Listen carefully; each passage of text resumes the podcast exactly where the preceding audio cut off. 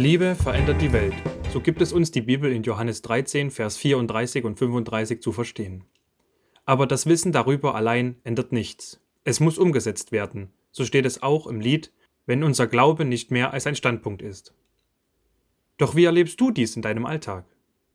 Weißt du, wie du mit deiner Liebe die Welt handelnd verändern kannst? Auf den ersten Blick mag es dich vielleicht sehr erschlagen. Ich soll die Welt verändern? Doch genau an dieser Stelle setzt die Themenreihe zum Hebräerbrief Glaube, der durchträgt, bewährt sich im Alltag an. Und wie so oft fängt es im Alltag an. Dazu möchte ich eine kleine Geschichte erzählen, um dir Mut zu machen und eine Idee zu geben, wie dein Glaube sich im Alltag bewähren kann. Es war ein wolkenverhangener Mittwochnachmittag. Ich ging durch Leipzigs Straßen, als ich vor mir eine Frau entdeckte. Sie stand an der Seite eines Friseursalons und wartete vermutlich auf ihren Termin. Gerade in diesem Moment kam die Sonne durch und erhellte die Straße vor ihr. Die Frau blieb jedoch im Schatten stehen, und dieses Bild sah für mich etwas zu traurig aus.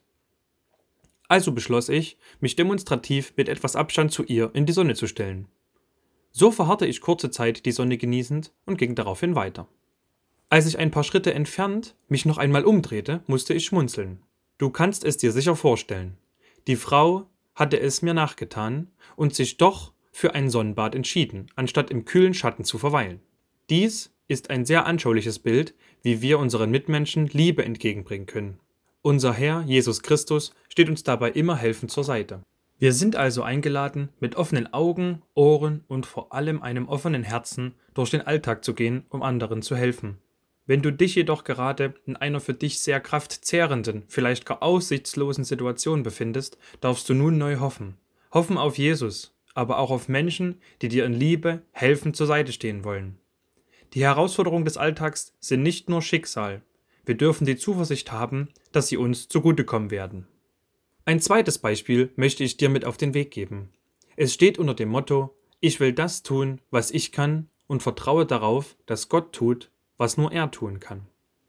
Ich wollte mich gerade auf den Weg zur Baptistengemeinde Leipzig machen, um pünktlich für meinen Dienst als Moderator zu erscheinen, als ich vergeblich meinen Fahrradhelm suchte. Nach kurzer Zeit und schon etwas in Eile beschloss ich, ohne Helm aufzubrechen. Auf den Weg zum Fahrrad fiel mir ein, dass ich dieses am vorigen Tage bei einem Freund habe stehen lassen. Dieser wohnt gut acht Gehminuten entfernt. Ein Glück, hatte ich sportliche Schuhe an und als Sportstudent nimmt man Herausforderungen nur allzu gerne an, vor allem die der sportlichen Natur. Also rannte ich los. Auf der Hälfte des Weges kam ein Mann in dreckigen Klamotten zu mir, vermutlich ein Obdachloser. Er gab mir mit einer Geste zu verstehen, dass ich anhalten solle. Jetzt nicht, ich bin in Eile, rief ich etwas außer Puste und spurtete weiter. Denn wenn mein Rad nicht am vermuteten Ort war, dann müsste ich weiter zur Gemeinde rennen und dafür wäre die Zeit wirklich sehr, sehr knapp geworden. Ein Gefühl sagte jedoch, hätte ich anhalten sollen, um ihm etwas von meiner Zeit zu schenken? Vertraue doch darauf, dass Gott alles gut werden lässt. Dein Rat steht bestimmt da, wo du es vermutest. Drehe nochmal um.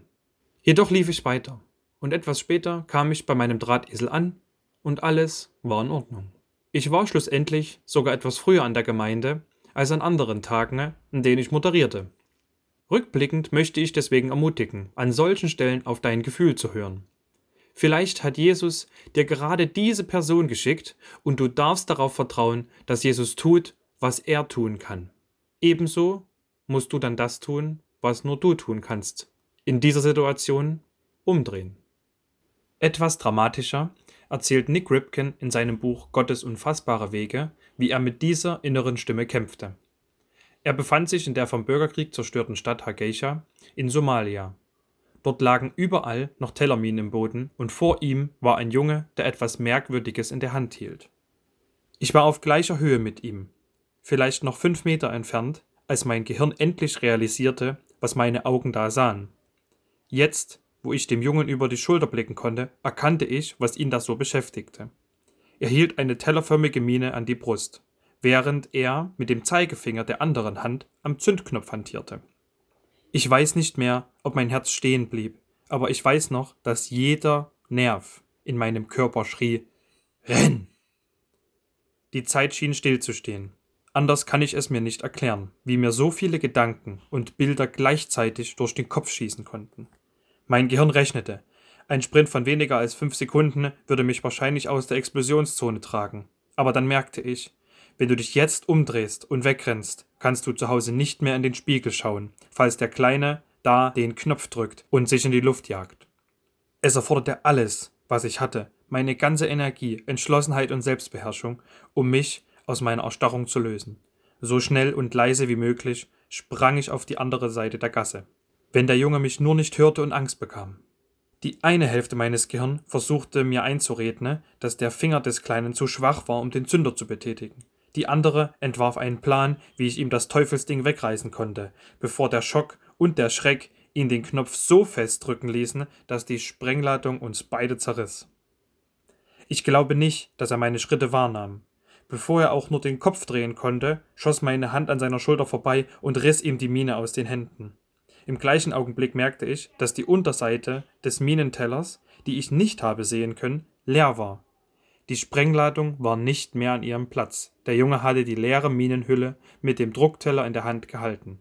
Mehr hatte ich nicht sehen können. Bitte also Jesus nun darum, dir den Mut zu geben und die Kraft, in solchen Situationen richtig und in Liebe zu handeln. Vielleicht wartet die nächste Gelegenheit schon um die kommende Ecke. Ich wünsche dir eine Zeit des Vertrauens als Fundament auf dem Weg zum Ziel. Glaube, der durchträgt, bewährt sich im Alltag.